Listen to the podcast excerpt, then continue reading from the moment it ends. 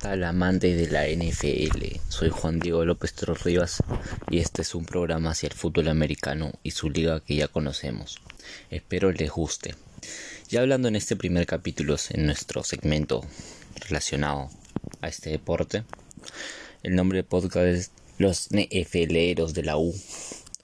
Hoy en día el fútbol americano se encuentra entre los deportes más populares a nivel mundial debido a su importancia en las personas gracias a su participación y su fanatismo.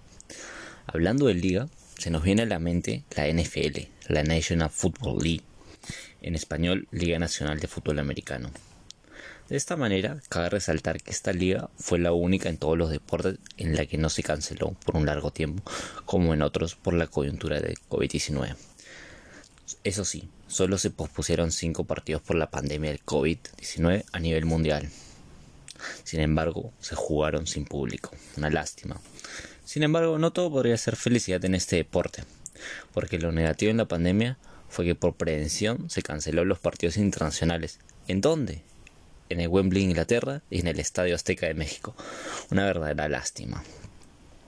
Profundizando un poco más de su liga, tenemos que hablar de su inicio, su tan ansiado inicio que comienza el 9 de septiembre, es decir, en estos días. Tendremos unas 10 semanas muy intensas en las que se disputarán casi 256 partidos entre los equipos. Para entender un poco más esta liga, algo breve para los primeros oyentes, los primeros que se relacionan a este deporte, eh, tiene dos conferencias, la AFC, la conferencia americana, y la NFC, la nacional. Y cuatro subdivisiones de los diferentes puntos cardinales, norte, sur, este y oeste. También mencionemos los 16 equipos, cada uno representante de sus estados. Pero cabe mencionar que cada equipo disputará 16 partidos y una fecha libre. Bastante gente me preguntará qué es la fecha libre. Es una semana de descanso. ¿Para qué? Para dar respiro a los equipos y buscando recuperar el rendimiento de todos los jugadores, tanto los lesionados como los no, y, y replantear todo para mejorar el rendimiento. Es por eso que la actualidad de la NFL es la mejor. En esta parte trataremos los puntos de las expectativas para la presente temporada, el marketing y el dinero en este deporte como puntos importantes.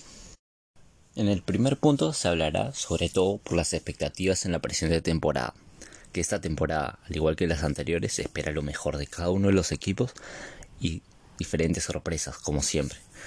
La actualidad de la liga de este deporte es la misma, mantenemos como candidato al vigente campeón, es decir, los Bucaneros de Tampa en donde se aferra como posible favorito los de Kansas Jeff y seguidamente los de Buffalo. En sí, las respuestas para los bucaneros son simples, por ser el actual campeón y buscar repetir el plato y el anillo de oro final de temporada. Y quién sabe si Tom Brady, el gran mariscal, que tiene 8 anillos en su carrera, buscará retirarse con un título más dentro de sus palmares. Cabe mencionar que Tom Brady es la primera temporada en la que juega en los Bucaneros y salió campeón. Anteriormente había jugado en, en los New England Patriots. En segundo lugar se encuentran los, los de Kansas, como mencioné, que la mano de Patrick Mahomes son favoritos en esta temporada, ya que tendrán grandes puntos en ofensiva, que son de gran aporte como Orlando Brown Jr. y Joe Tony. Y por último, los de Buffalo. Este último, algo simple, por su temporada excelente que hicieron la vez pasada y la mano de su mariscal, en particular, mi opinión es muy bueno, Josh Allen, que ayudará. Y para reforzar esto, es que las estadísticas que mantienen este equipo fue el mejor equipo en ofensiva de la temporada pasada, que lograron terminar segundos en la liga. Todo como lo escucha se ve muy bueno, se oye muy bueno. Es momento de formar algunas incógnitas para lo que se viene. Tom Brady podría ganar su octavo título como jugador y segundo con los Bucaneros. ¿Podrán los de Kansas demostrar su favoritismo o sobre todo los de Buffalo podrán demostrar su potencial en esta temporada? Veremos. El segundo punto, que es de vital importancia para este tema, en este mundo del fútbol americano, es el del marketing, el cual, enfocándonos de cara a la actualidad, este deporte, al igual que todos, es de suma importancia, tanto para el marketing de cada uno de los equipos, a través de sus patrocinios, como para los jugadores que ingresa una cantidad de dinero. Esto es porque es uno de los deportes que más dinero genera gracias a sus patrocinios ya mencionados entre diferentes marcas reconocidas a nivel internacional y a nivel nacional de Estados Unidos, claro, en donde la pasada temporada llegó a un número bastante. Ninguno se podría imaginar. 1.100 millones. Nadie se podría imaginar este número debido a la pandemia. Rebajaron muy poco sus ingresos. Porque eso también mueve este mundo. A pesar de no contar con dinero en ingreso de los fanáticos, no significó mucha pérdida para nada. Nada mal. Eso sí, enfocándonos en una cantidad sería el Super Bowl o el Super Tazón llamado en español. Contando todo, sale una verdadera fortuna. Y si solo nos ponemos a pensar sobre gasto comercial, cualquier comercial con solo pasar 30 segundos por estar ahí en la pantalla vale 5 millones por aparición. Una verdadera locura. El tercer y último punto importante a tratar es que cuenta con gran relevancia. Es que este año, sobre todo, el tope salarial incrementó a 180 millones. Y sí, porque cada equipo invierte para el futuro y sobre todo el presente. Tal es el caso de varios equipos, y sobre todo tal es el caso reciente campeón de los Bucaneros de Tampa, que han asegurado, escuchen bien, a 22 de sus titulares. A 22, sí. Los campeones de la conferencia americana, los de Kansas City Chiefs, firmaron su defensiva los de Buffalo usaron el método de agente libre para mantener a sus estrellas y los de Cleveland, los cuartos favoritos de esta temporada, contrataron a Miles Garrett, juntándolo en su posición con Clowney. Estos son los principales refuerzos. No dejemos pasar uno de los puntos importantes. Ya tenemos también participación latinoamericana. Por parte de Norteamérica se encuentra República Dominicana, Cuba, Puerto Rico y México, un, representante por cada uno. Por la parte de República Dominicana se encuentra César Ruiz, de jugador de Nueva Orleans. Por la parte de Cuba se encuentra Eddie Piñero de los Chicago Bears.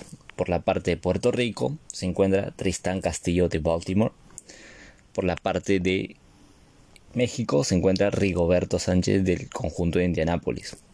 Y también tenemos participación de Sudamérica, de Brasil, que se encuentra Rodrigo Blankenship de los Colts y también Brasil de Brasil, Cairo Santos de los Chicago Bears. Por lo mencionado, se nos viene una temporada muy pareja de inicio a fin. La importancia de todo esto siempre es un beneficio para todos. Terminando a hablar de importancia en el marketing, del dinero, los fichajes de cada club y los latinos, los representantes en esta, en esta gran liga y en este gran deporte.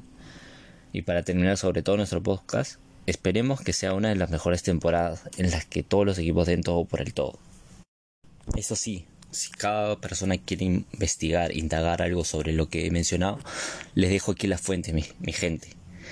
ESPN Deportes sobre todo el fútbol americano, la página primero y 10 sobre la NFL, la revista internacional de patrocinio y marketing deportivo sobre la NFL, página marca española sobre especial de la NFL y la tesis de investigación sobre todo NFL Analysis Network, donde se encuentran todas las plantillas de los equipos de la pasada temporada y la presente temporada. Eso sería todo mi gente aficionada y amante de la NFL. Espero les haya gustado. La próxima vez hablaremos de otro deporte o liga que deseen, si fuera el caso. Esperemos que podamos disfrutar de cada uno de los partidos y a final de temporada realizar un nuevo análisis en otro nuevo podcast en este programa de los NFLeros de Perú. Un gran abrazo.